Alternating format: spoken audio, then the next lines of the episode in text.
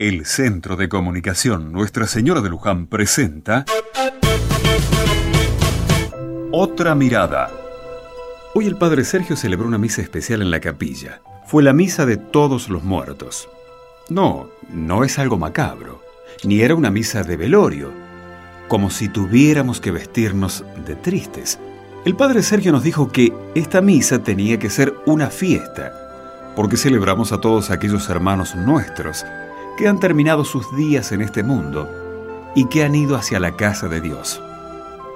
En esta oración el Padre Sergio recordó a todos nuestros familiares y amigos muertos, pero también recordó a todos aquellos que nadie recuerda, que nadie atendió y que fueron abandonados incluso en su muerte.